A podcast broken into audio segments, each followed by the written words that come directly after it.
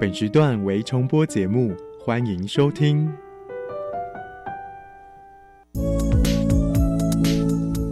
各位旅客您好，本班机即将前往幸福科技岛，祝您旅途愉快。这里有最潮的科技，最有创意的循环经济应用，最先进的再生能源技术。欢迎收听由南英、利明所主持的《幸福科技岛》。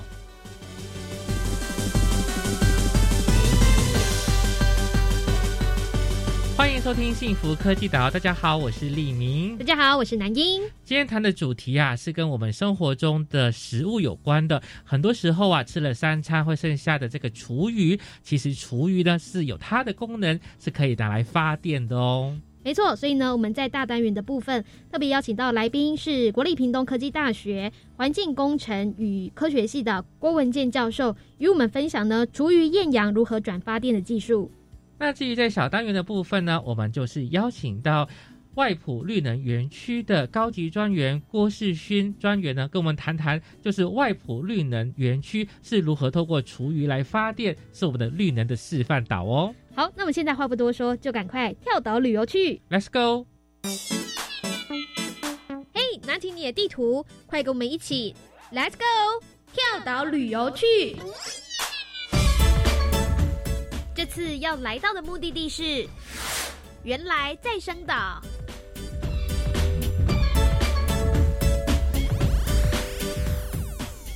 今天很高兴在原来再生岛，我们邀请到的是国立屏东科技大学环境工程与科学系郭文健教授。教授你好，哎，你好，各位听众朋友，你好。是教授呢，在今天要特别帮我们介绍主题，就是叫做这个厨余厌氧呢，怎么样转发电？平常时，除了垃圾车会呃收运一些垃圾啊资源回收之外呢，那还有另外一个重点就是厨余这个项目。那像厨余啊，它除了可以做堆肥之外呢，诶，还可以投入生殖能源的发电哦。可以请教授帮我们说明一下，为什么厨余可以转换成生殖能源来做发电呢？好的，这个厨余哈跟我们生活息息相关。那厨余基本上就是我们吃。剩下的不要的哈，是。那我们既然要吃这些东西，肯定是这些东西是可以食用的，也就是有机的啊。那有机的本身，它如果没有办法被利用的话呢，那基本上从另外一个形态来讲，它就是碳。那碳的话呢，经过一些特殊的菌，像厌氧的水解菌、酸化菌、甲烷菌，它可以把这个碳转化成甲烷。那其实甲烷就像我们的瓦斯天然气一样，嗯，那拿来做热能的使用啊，或者是说这个产气发电，这个就是呃古老的技术，一点问题都没有。嗯嗯，所以教授呃在谈到这个厌氧厌氧啊，厌就是讨厌的厌，氧就是氧气的氧啊，所以什么是厌氧呢？厌氧是一种古老菌哈，其实它也不是只有靠最后这个古老菌，但是呢，它前面有水解菌。中间有酸化菌，那最后的话呢，透过这个厌氧菌，也就是说它没有办法在有氧的环境之下生存，它只能够在绝对无氧的情况之下，才能够把有机物转化成这个二氧化碳跟甲烷。那甲烷就是我们所要的这个呃这个生殖能。嗯，那目前就台湾的厨余现况，不晓得说，哎，教授可以帮我们呃就是说明一下。哦，就是是太多厨余量了吗？哈，所以我们可能希望可以朝这项技术来做迈进。对了，其实厨余哈，如果说绿色消费的话，我们应该是第一个源头就避免厨余的产生啊，所以吃多少煮多少，不要浪费，这个是最高的境界。但是大概很难了，再加上有一些基本上，比如说你在呃这个料理之前有一些菜叶啦，有一些其他不要的东西，肯定没有办法避免啊，所以。源头上除了避免厨余的产生之后，那我们把料理过程当中所准备的，或是真的腐败的、坏掉的那部分的话呢，啊，来进行这个再利用的话呢，这个应该是我们在厨余方面是可以设法来资源化的一个一个方向。嗯嗯嗯，确实啊，因为我们这些厨余，如果只做堆肥的话，可能其实是还会剩更多的厨余的。嗯，所以毕竟要想尽办法，就是哎，拿来做这个再生能源，这个生殖能源来发电，也是很不错的这个方向。可是，就像教授讲的，就是我们在料理之前，比如说有果皮啦，那这些厨余有分生的、熟的。这都全部的厨余都可以拿来做这个生殖能源的发电吗？呃，其实生殖能啊，你只要不要把无机的汤匙啦、筷子啦、金属啦丢进去之外，对，对微生物来讲的话呢，其实它不管你是生厨余或熟厨余，我们国内会分生厨余跟熟厨余，纯粹是因为我们有一些厨余要养猪，哦，所以呢才会分成生厨余进堆肥厂，熟厨余给养猪。但是呢，如果从厌氧的角度来讲的话呢，只要你不要丢铜、丢铁进来的话呢，那微生物都能够把有机物转化成甲烷去做生殖能。嗯，哦，所以鱼翅啦、猪骨头都没问题的。如果你的机械前置可以研磨破碎的话，骨头其实就是钙跟磷这些成分而已啊。哦，所以那都不是问题。你说榴莲皮有问题吗？当然不是问题。哎，也可以哦。它硬哎，这都是有 都是有机的，只是说它是一个纤维，这个纤维比较啊不好分解、不好切断，它会造成管线的阻塞或者机械的缠绕。否则的话呢，其实你说凤梨皮啦、榴莲皮啦，甚至连牡蛎壳啊，牡蛎壳就是碳酸钙嘛。碳酸钙虽然是无机的，但是呢，它可以扮演一个碱度稳定系统的 pH。也是很好的东西，是，所以在做生殖能发电的时候，然后要先收集这些厨余的时候啊，不用事先分类吧？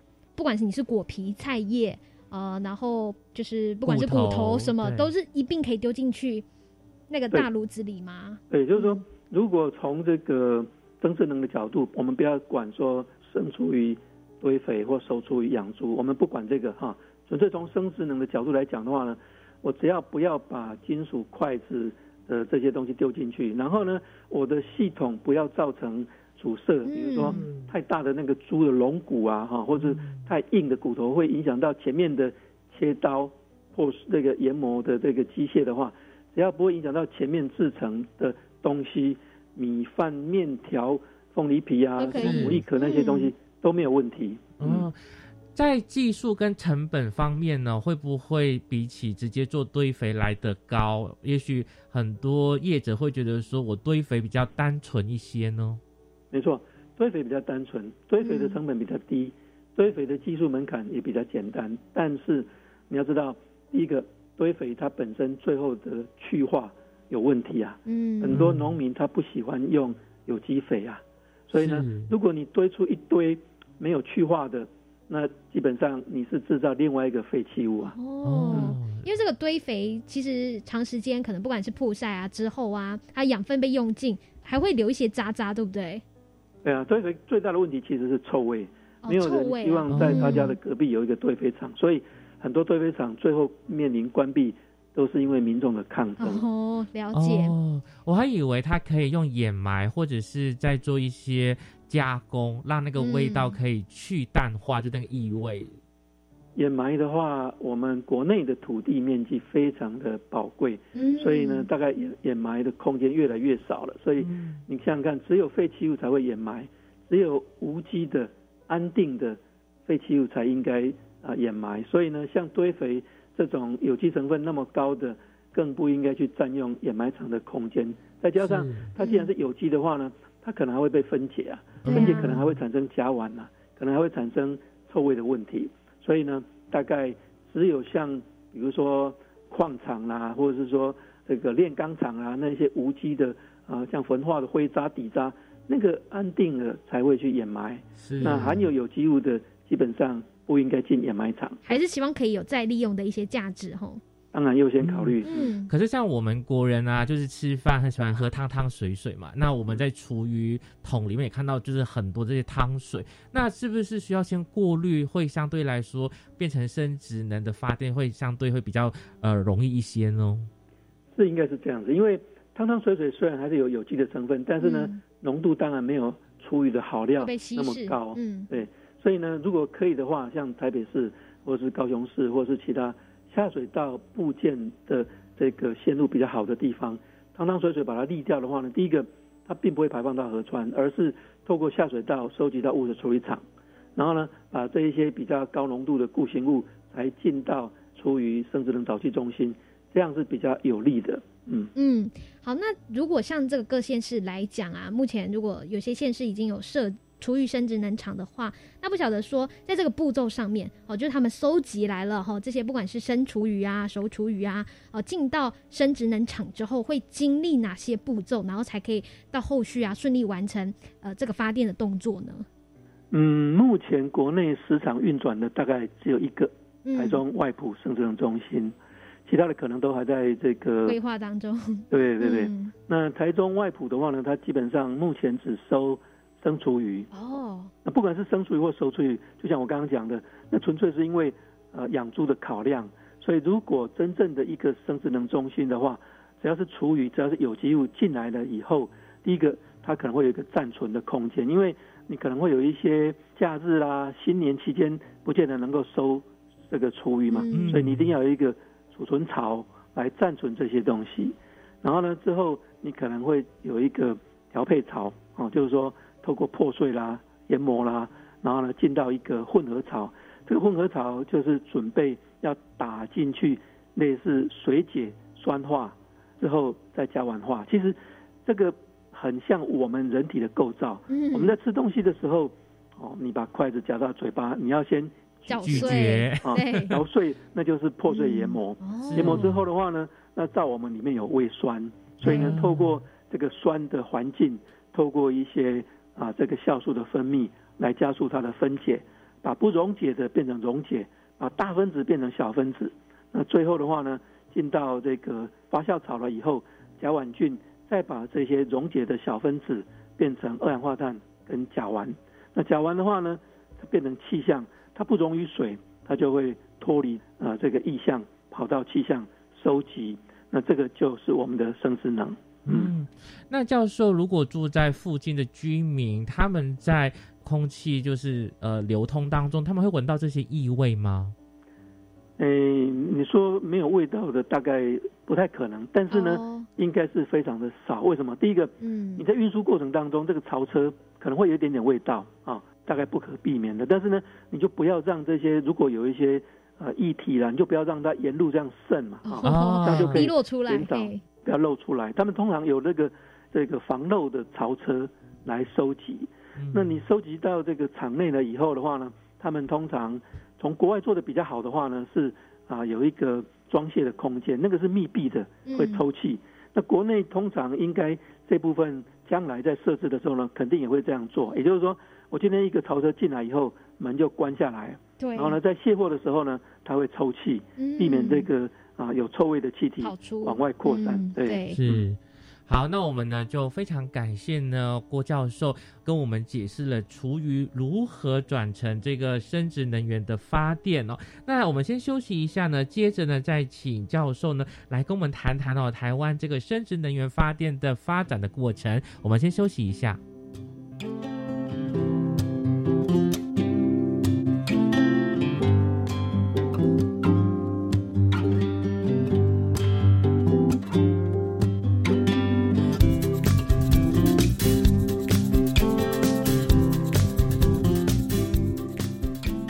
来幸福科技岛，大家好，我是李明，我是南英。好，在我们今天呢，这个来到的岛呢，就是原来再生岛哦。邀请到来宾呢，是国立屏东科技大学环境工程与科学系的郭文健教授。教授您好。你好，各位听众朋友好。教授，我们在第一个单元里面呢，你就是跟我们介绍了这个厨余如何透过这个厌氧来转化成这个发电的生殖能源哦。那接下来我们就很好奇的想要知道说，哎，台湾在这个部分的技术呢，是从什么时候开始发展？然后呢，目前的政策或推行又是如何的呢？好，我想延续刚刚的问题哈，就是说。如果讲厌氧的话，这个厌氧的技术其实都超过一百年以上。哇！我们在生活上，比如说酿酒，它也是一种厌氧技术的应用，只是说它是发酵菌走到最后的产物是酒精。是。那我们应用在啊环境工程的话呢，比较多的是早期的呃污泥的处理，怎么样把厌氧废水处理产生的污泥，把它厌氧，把它消化。在环保署大概在一九九九年开始的话呢，把这个厨余规定成一个资源，不应该当做垃圾乱丢的时候，那厨余资源化的方向就出来了啊。所以我们怎么样把这一些高浓度的有机物资源化利用？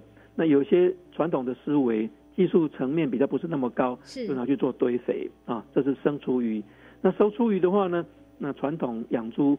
呃，从好几代以前，祖先他们就把这个剩菜剩饭来喂猪嘛，这是熟厨余嘛，啊，所以这是台湾过去的这个发展。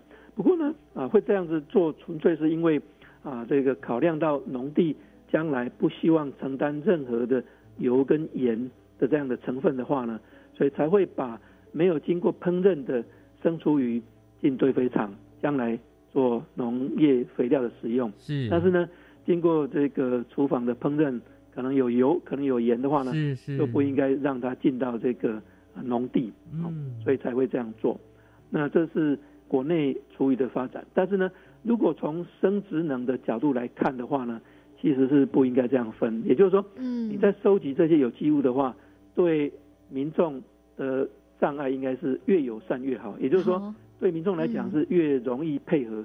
这样民众还很意愿就更高，对，就越方便嘛。对，对你分的太细的话，那民众配合度困难就会提升了。是，对，确实，因为在我们家是一个大社区，两千多户，所以我们的垃圾场就是会有分生厨余跟熟厨余。哦，直接就分在那边了。对，就是呃，就是绿色跟红色的桶子。那其实它列了很多，其实有点复杂。后来我们自己的归类就是说，我们吃什么的，就是猪可以吃，那就是丢在那个熟厨余这边。对。但那其实有时候很担心会分错，所以觉得还蛮麻烦的。就像教授讲，其实方便就是越好的。可是这样听起来，在一九九九年才开始做的这样的一个厨余的分类，会不会呃比起国外来说是相对比较晚的呢？当然了，我们在。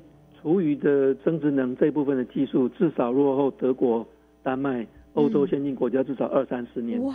也就是说，二三十年前，德国、丹麦、欧盟的国家早就已经在启动增值能早期中心的这样的设置。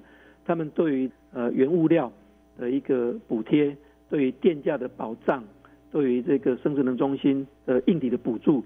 在二三十年前就开始了，这样的话呢，让业者有投资的兴趣，有获利的空间，那对整个有机废弃物的去化，还有经济技术的开发，也都是正面的帮助啊。所以，我们如果从生殖能角度来看，我们真的是落后人家二三十年，人家长时间建立的技术，还有更不容易的就是法规啦、配套措施啦，还有商业的模式，这部分都是我们可以。好好的跟欧洲、德国、丹麦等等国家吸收学习的地方。哎，那我蛮疑惑的，像德国、丹麦，然后这些欧洲的国家，他们就没有分生厨余跟熟厨余吗？基本上厨余哈，其实这个应该是只有我们亚洲国家，韩国啦、中国大陆啦、日本啦有这样的问题。哎，他们通常不会有这个厨余这个名称。我的了解了哈，就是说他们有那个 yard waste，就是园艺废弃物。有那个 green waste，就是说一些蔬果啦，类似这些东西，绿色的废弃物。但是呢，他们没有所谓的厨余这个名称。如果有的话呢，可能是过期食品，也就是说你在生鲜超市超过你可以贩售的时间啊，那可能会过期的，哎，对，有问题的那个要处理，那个是 food waste。是。厨余这个名词应该是我们东方这些呃国家少有的。那生厨余跟熟厨余更是大概只有我们才会这样分。对，我想说，除了教授你说呃这些欧洲国家他们有一个法规或者是他们的环保意识。很早就开始先进之外，我在想说气候会不会也是一个因素呢？因为我觉得像我们在台湾哦，夏天的时候天气很热，食物很容易臭对，没错，其实那个厨余就很快就开始有那个臭味出来了。气候会不会是一个因素的考量呢？呃，我觉得应该是技术科学，也就是说，欧洲这些国家，他们针对啊生物技术，像荷兰啊、丹麦。德国这些生物技术进步的国家，他们好好的把这些生物技术应用在生活上所有的面向，包括环境。嗯，所以呢，当他碰到污染的问题的话，那他不是用掩埋，不是用比较落后的方式，他就设法用微生物控制微生物来达到他要的，比如说生殖能化。那当然，生殖能背后有很多配套措施要能够建立，比如说农业有农业废弃物，然后呢，这个呃环保单位有处理的废弃物，那这些需要各个机关。来这个携手合作，像丹麦的话，它主管这个农业的，产生很多农业废弃物，关心环境污染的那环保部门，还有掌握能源价格的这个能源部门的话呢，那彼此同心协力的话呢，不会合作，对，那才能够定定一个好的政策，更好的政策可以兼顾环保，兼顾经济的发展，那这是人家进步厉害的地方，我们。在这部分就比较落后。了解，虽然说落后这些西欧国家好像二三十年的时间，但是我们还是要现在赶快积极直追哦。那不晓得说我们台湾目前哦，可能会推动哪些政策，哈，或未来有哪些目标是可以希望来推广这个可能像厨余生殖能发电这一块呢？呃，我觉得厨余是一个很好的起头，也就是说，我们每天会产生的这些，不管是生厨余或熟厨余，谁知道哪一天？厨余不能够养猪的时候，那就没有所谓的生厨余、熟厨余，而是通通通通要进到生殖能中心了啊。所以有了这个呃一个起头，那我们有那么多的农业废弃物呢，比如说猪粪尿啊，百分之七十五以上的养猪头数都在彰化以南。那我们现在国内在养头数大概五百万到六百万头，意思就是说，一年如果翻两倍的话呢，大概会产生一千万头的猪。那再养五百万头，每天拉出来的猪粪，你如果没有好好的处理的话，都是造成河川污染的元凶啊。嗯但是如果你能够善加利用的话呢，你不但能够回收能源，你还是能够回收氮、磷这样具有肥料价值的资源啊。嗯嗯。所以如果能够用先进的技术学习国外的这样的一个经验的话呢，我们把厨余，我们把农业废弃物。我们把前气粉都通抓进来的话，那在一个厌氧的环境之下，第一个我们得到沼气可以发电，嗯，第二个我们把这些沼液沼渣，也就是现在环保署跟农委会极力在推动肥水不落外人田，嗯，把沼液沼渣再回归农地使用啊，而不是排放到河川。那这个就是目前我们国内环保跟农业，嗯，还有经济部的能源在极力。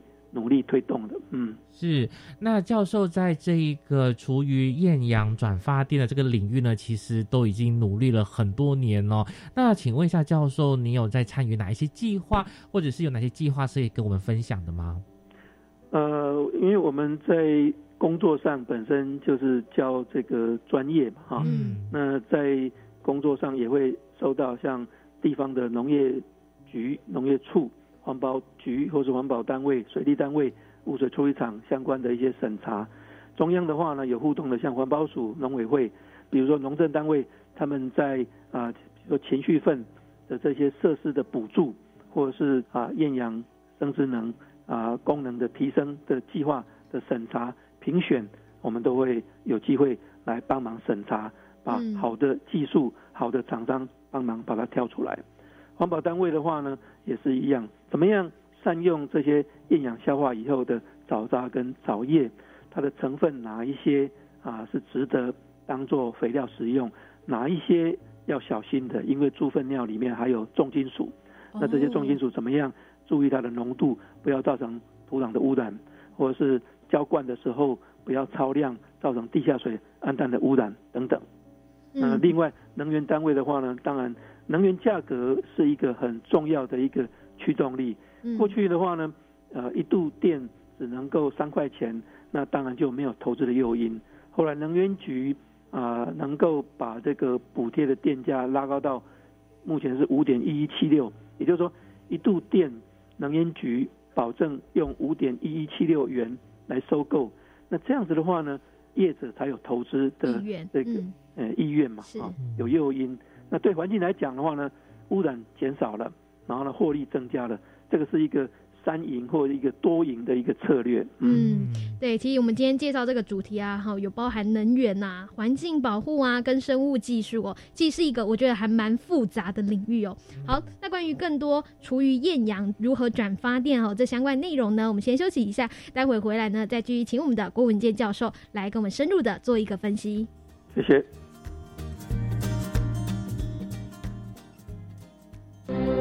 孩子的成长需要大人的细心呵护，听众的需求都有教育电台的用心。我是遇见幸福幼儿园节目的主持人贤琴。走过一甲子的教育电台即将要欢度六十二岁生日，祝福教育电台生日快乐！无论在过去或是未来，在学习成长的路上，教育电台都是最用心、最真心的伙伴哦。我很庆幸得到梦寐以求的见习机会，两个月的见习不仅台风及口语表达获得成长，同时也训练临危不乱的能力。想深入了解中央机关运作的同学，可以把握今年各种公部门有趣的见习机会。四月到五月的职缺已经陆续释出喽。对，职场见习让我们更有自信面对未来的职涯生活。计划内容可以到 Rich 职场体验网查询。以上广告是由教育部提供。行政院长苏贞昌已完成接种三剂疫苗。苏院长表示，接种疫苗可以保护自己和家人，而为鼓励长者尽速施打，增加整体防护力，凡六十五岁以上长者，只要在四月十号以前接种疫苗，均可领到五百元礼券。此外，行政院也宣布，因为疫情稳定，经济有成长，今年三月到十二月，低收及中低收入户每人每月分别增加七百五十元和五百元补助，受惠人数约六十二万人。以上内容由行政院提供。加外加外，阿玛波拉，扎根格玛西卡斯达斯，的加古拉布古列列。大家好，我是来自台东的胡代明，这里是教育电台。那罗哇那咿呀那呀哦哎呀，那是你呀鲁玛的呀恩哦，朋友们就爱教育电台。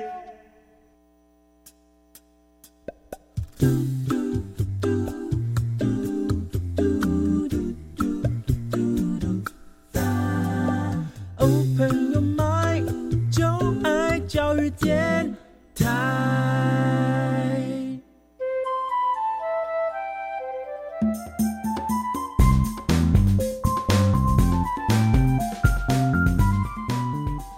回来，幸福科技岛。大家好，我是李明。大家好，我是南英。好，在我们今天呢所带领大家前往的原来再生岛上呢，要为大家介绍的主题就是厨余厌氧如何转发电。特别邀请到来宾呢，就是来自于国立屏东科技大学环境工程与科学系的郭文健教授。教授您好，各位听众朋友好。嗯，教授，之前呢、你有跟我们说，呃，厨余厌氧发电呢，其实是丹麦、德国是做的很好，我们应该学他们的技术。但我也知道说，这个技术其实是有分硬体跟软体的。那你觉得我们在台湾这个硬体的设备部分呢，应该要如何来加强、来改善、来让这个硬体的设备可以做得更好呢？嗯，我们从过去在丹麦、德国看到的经验哈，就是说。台湾的地理环境地震带啊，所以呢，在盖这个厌氧发酵槽的时候，可能它的结构防震这部分要特别考虑。嗯，那另外的话呢，不管是厨余或是将来能够共消化，把情绪粪也纳进来的话，那厨余本身会有油啊、盐，尤其是盐，那情绪粪也有很高的盐类，所以呢，在这个槽体的构造上面，它的不锈钢。甚至不锈钢还要分三零四或三一六更高等级的才能够耐腐蚀，嗯啊，尤其是像这个硫化氢的问题啦，这是硬体的结构。不过呢，我觉得硬体的结构比较好解决，因为这些东西有材料科学的进步的话呢，这个问题都比较好掌握。软体的问题，我觉得啊，是我们比较困难能够学习到的地方。嗯，像是什么方向？软体是说它系统的设置吗？还是怎么样？还是管理面？嗯，对，管理。你看欧洲哈，他们的人力成本越来越高，所以呢，他们其实在管理上自动化非常的彻底。哦，你到一个工厂看不到几个人，都没人，对，他可能都在科技化了中控室里面。对，那你说要需要多少人？如果周末还要加班的话，这个人事成本会很高，所以他们自动化，也就是说在硬体的这个监测系统上，还有这个软体的这个掌控上，都能够达到自动化，来降低人的这个成本。还有一个很大的，我们看到的就是财务的模式，也就是说，嗯，这个槽体我是这样盖啊，料我是这样进啊，气我是这样产啊，电我也是这样发，但是为什么他赚钱，为什么我不赚钱？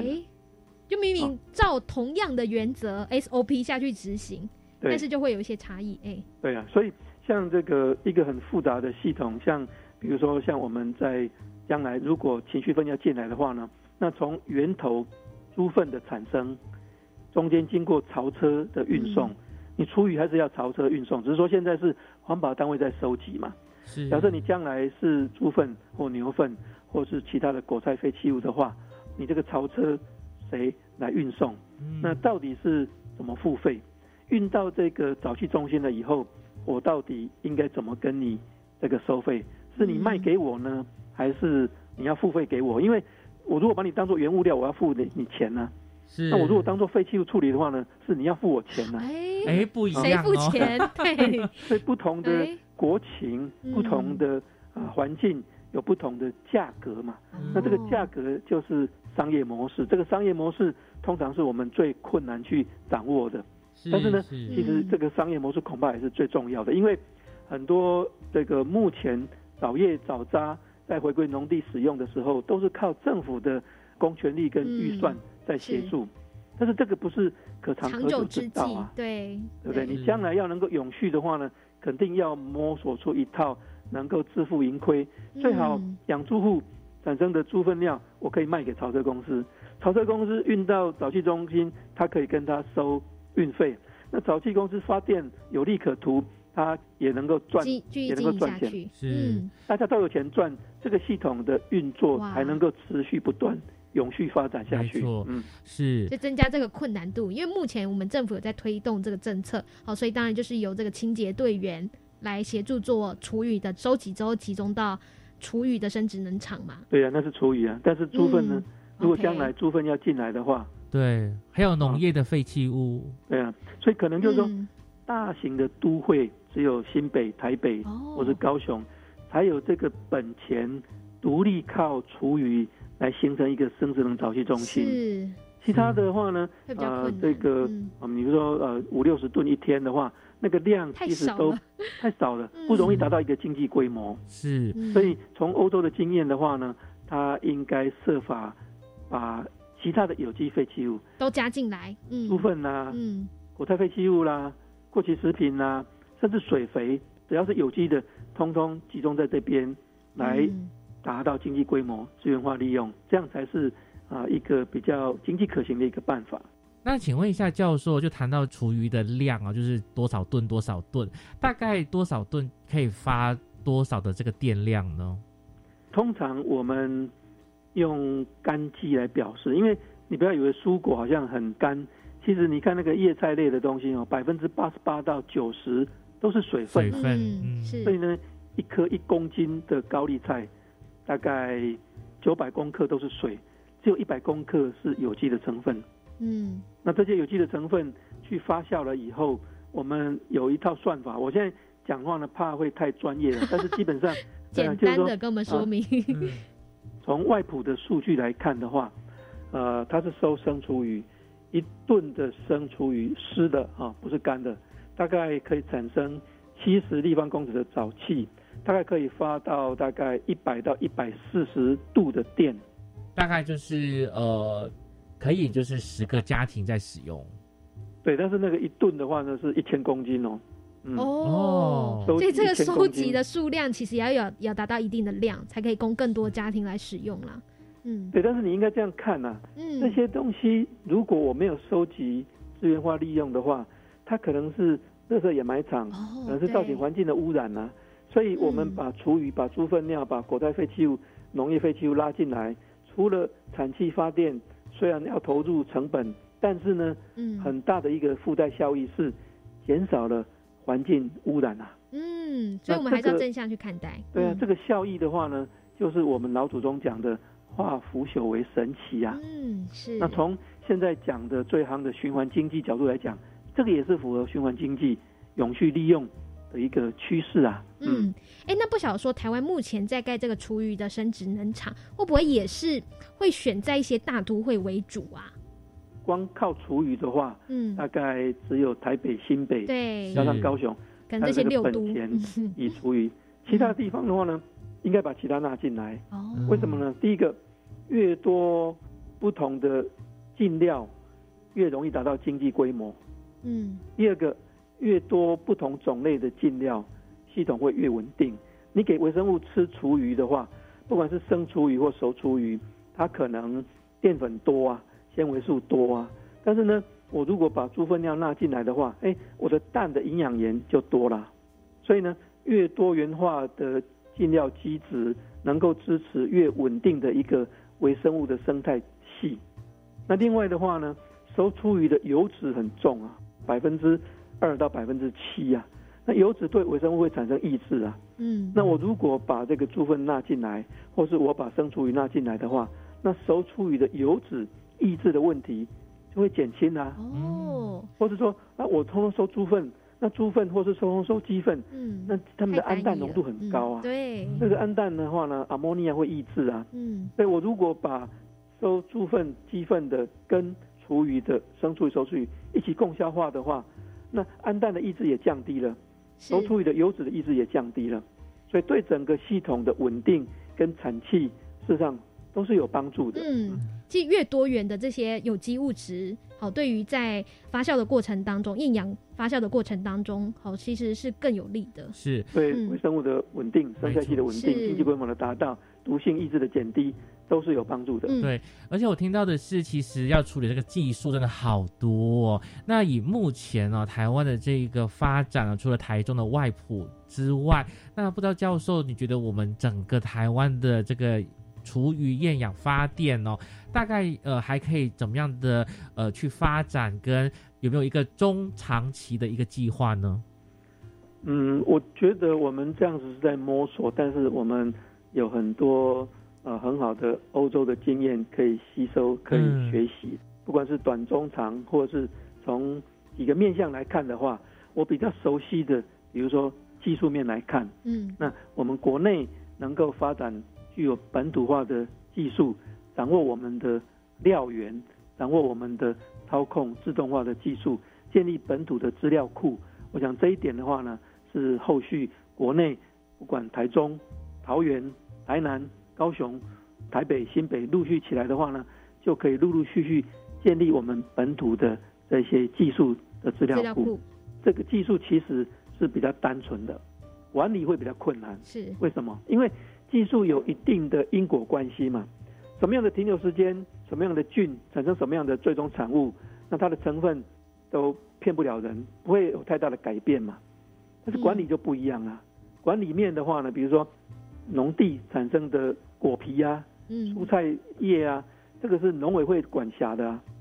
但是当你的蔬菜进到家里了以后，那我剥下来的变成生厨余，这个生厨余变成环保单位管辖的。嗯。我们在超商过期食品又是经济部管辖的，哈哈，跨部会哦，对，跨部会。所以呢，一个东西，我如果是生殖能早期中心，我可能收厨余，可能收这个农业废弃物，可能收果皮，可能收过期食品，哇，各个部会有不同的规定的话，那让这个早期中心的操作运转管理会有非常多的。法令的限制，而且变得更复杂。现在对很复杂。现在的法令只允许情绪份的厌氧消化的早叶早渣可以回归农地啊。那我今天如果把厨余放进来厌氧消化以后，哇，那这个早叶早渣照现在的法律规定就不能够回归农地使用了。是，弄得会很复杂。但是呢，从国外的经验来看的话呢，不是这样子的。那除了技术面、管理面之外，政策面当然影响很大。搞不好影响是最大的，比如说能源政策啊，是。所以呢，像我刚刚讲的这些废弃物拿来做生殖能，它除了拿来产气发电之外，你应该思考说，我如果没有这样做，造成环境的污染，那我是事倍功半呐。嗯啊，那所以呢，我不但减少环境的污染，我还能够回收能源，我还能够还能够回收资源啊。所以呢，在政策面上，比如说能源价格的补贴，比如说早期中心设置的补贴，这个都是必要的。这个在欧洲先进国家也都是这样子哦。所以我觉得政策面有时候甚至会主导一个技术的可行或不可行。嗯，所以我们面对这个，不管是厨余啊，吼，或是农业废弃物，哦，或是说这些呃猪粪便呐，吼相关的哦，怎么样把这些有机的物质呢转成发电？当然还有一段路要走。那今天呢，吼就特别是以这个厨余面怎么样透过厌氧发酵的一些技术呢，来转成电力。那就将这个精彩相关的内容呢，介绍给各位听众朋友。我们就在这感谢国立屏东科技大学环境工程与科学系的郭文健教授的介绍，感谢教授，谢谢郭教授，谢谢谢谢。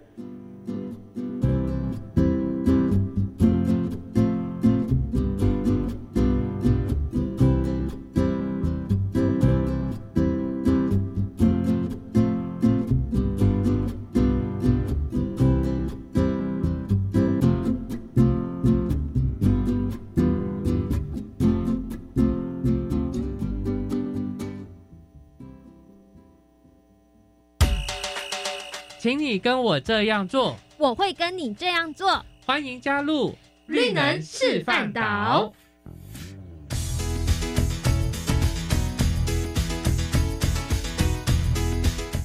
欢迎来到幸福科技岛，大家好，我是李明，我是南英。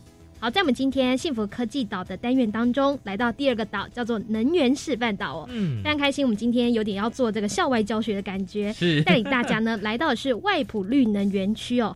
好好的来认识一下哈，这座全台首座的生殖能厂，特别高兴邀请到就是呃外埔绿能园区的高级专员郭世勋来帮我们做介绍。世勋你好，主持人好，各位观众朋友大家好。嗯，那我们知道这个外埔绿能生态园区哦，是全国首座的这个生殖能源厂哦，那可以请你先介绍一下这个生态园区吗？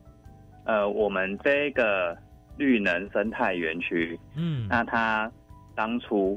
的前身，那就是台中市的外埔堆肥厂。但因为这个台中市外埔堆肥厂，它当初在营运的时候，可能会产生一些灵璧问题，就是臭味啊，或是处理效果不彰的这个问题，那导致它在九十九年十二月之后，县市合并之后，它就整个移交给台中市政府的环境保护局管理。嗯，那当然跟前者的合约有有些这样中断的。那当然，在九十九年到一百零六年之间，它也闲置了一段时间呐。现在的台中市政府，它在一百零五年开始重新检讨整个厂区活化的一个管理制度。那我们公司就纳进去，成为其中一个投标厂商。那有幸在一百零六年的八月二十八号，跟台中市政府完成了签约，来启动这个厨余处理厂以及造感气化的一个双能源的生殖能源园区。嗯。这个园区目前占地有多大呢？哎，目前整体园区的占地大概是二点八八公顷。嗯，然后主要呢就是收运这个生厨余来进行发电哦。那我们还没有在了解这个发电之前呢，我比较好奇是说，你们是如何收运这些生厨余呢？主要是呃集中收运中南部的，还是说全国各地的生厨余呢？哎，因为这个生殖能源区是以 ROT 的方式做。发包执行，所以原则上我们主要是收集台中市地区的生厨余，包含现在台中市所有的乡镇，除了和平区以外，因为和平区地处比较偏远，所以它的厨余就是现地处理，它就不会纳到我们外埔的地方来做一个集中处理的方式。那这些厨余主要的来源，几乎都是来自家户以及一些市场的下脚料。那料源的性质主要是以还没有烹煮过的食物为主，像我们一般家里切剩的剩菜，我们能不吃的，比如说那个菜的菜根啊，然后不好看的菜叶，嗯，那这些会被家户不会去使用的部分，它会丢到生厨余桶。好，我们现在目前家户政府也是宣导说，我们的生厨余跟熟厨余一定要分开收集。是，嗯，对，因为熟厨余有它本身的去化方式，那生厨余目前。市府的去化方式就是它进入堆肥设施去做处理，但是现在的堆肥设施通常都经历大概两三个月的发酵时间，它可以作为肥料使用。那以这样的处理的效率来看，其实它所需要场地是要很大的啦。你收集出来的东西，要是没有适当的时间跟适当的场地去处理的话，它最后的管道可能就会进到我们的焚化炉。嗯，那当然这些含水率多的东西以及含盐多的东西进到焚化炉，相对的对这些公有设施会造成比较不好的影响。所以，嗯，他们才设置一个计划，说，哎，我我们今天就把台中市产生的生处理的东西，我们集中送到外埔的绿能园区去处理，来达到资源有效利用的这个角度来做一个长期营运。嗯。基本上哦，就是在园区里面哦处理的厨余的类型呢，大概就是以生厨余为主。嗯，对。那不晓得说，好收集了可能全台中市的这个生厨余之后，到达园区哦之后要怎么样来做处理呢？哈，就后续啊哦，怎么样让生厨余变成可以发电呢？市府的诶厨余车进到我们园区之后，那他会把我们这个生厨余的料源。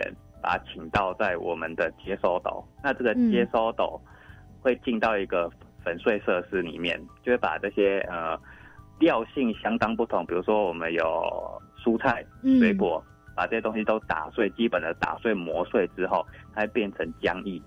那这些浆液在调整它的含水率之后，它就进到我们的酸化槽来进行第一次的分解，从大分子分解成小分子，这些东西。在异味控制之后，它进到我们的厌氧消化槽，就是我们园区的一个主体的反应单元里面。那这个反应单元总共有三千立方米，那那个厨余会在里面停留时间大概是一个月。哇！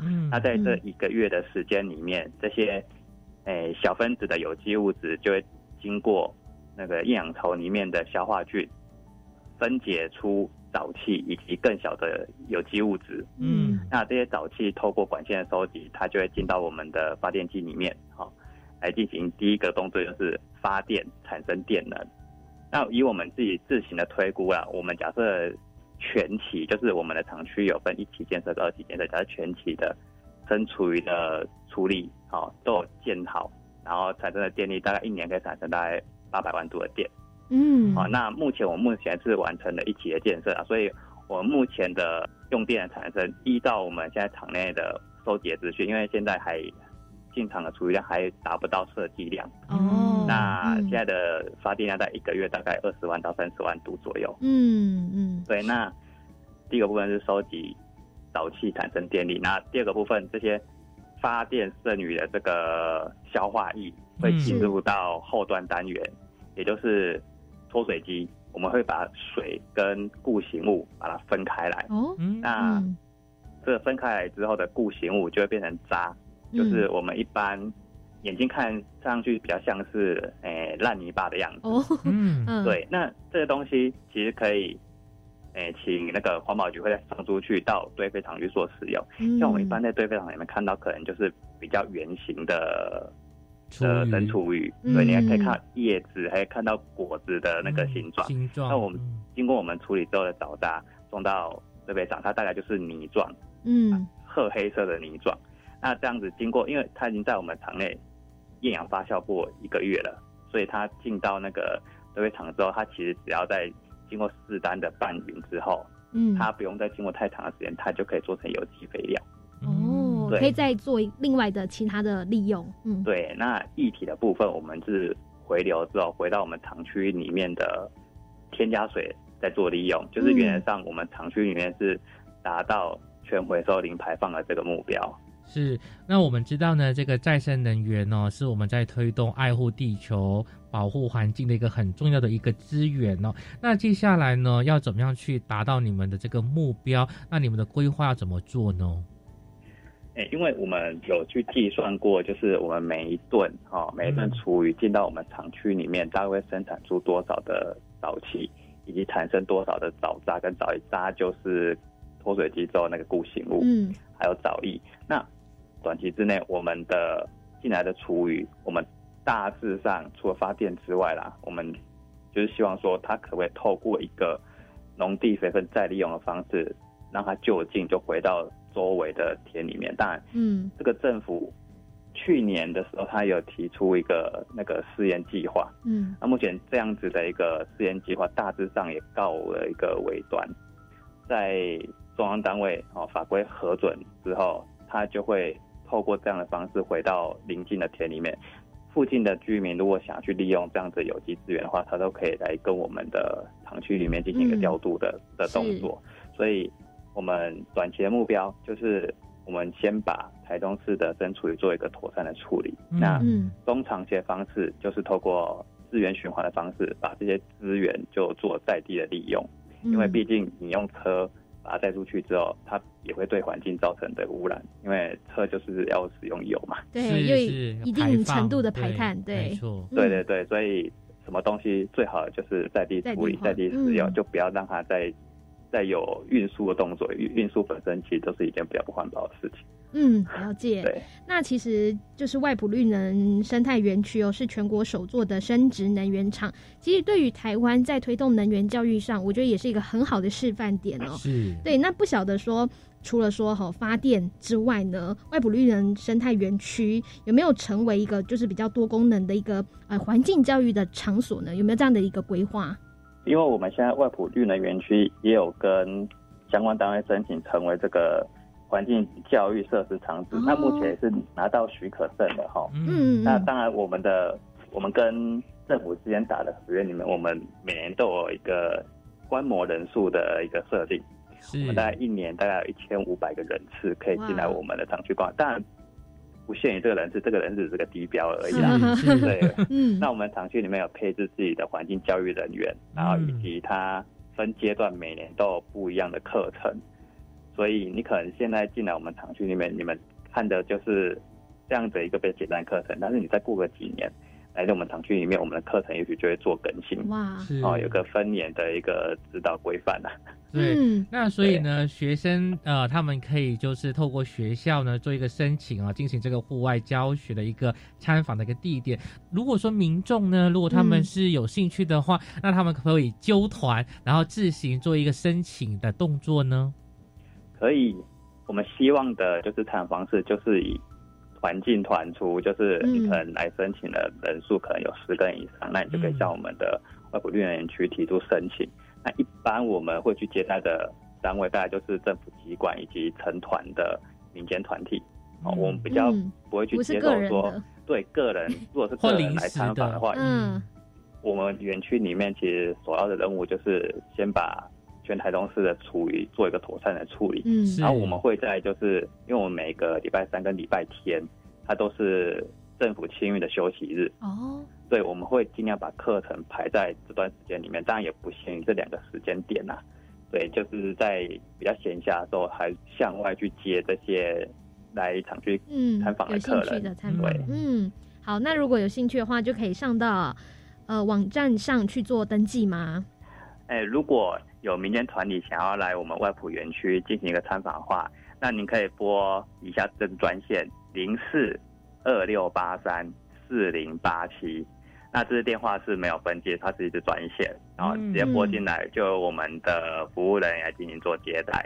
是，我觉得呢，这一个是一个很好的一个能源的示范岛哦，所以听众呢有兴趣的话呢，可以联络呢去参观一下，看看呢这一个。生殖能源区呢是怎么样透过这个生厨余来产生电力的？那这边非常感谢我们的郭世勋高级专员的分享了，谢谢你的分享，谢谢你，谢谢大家。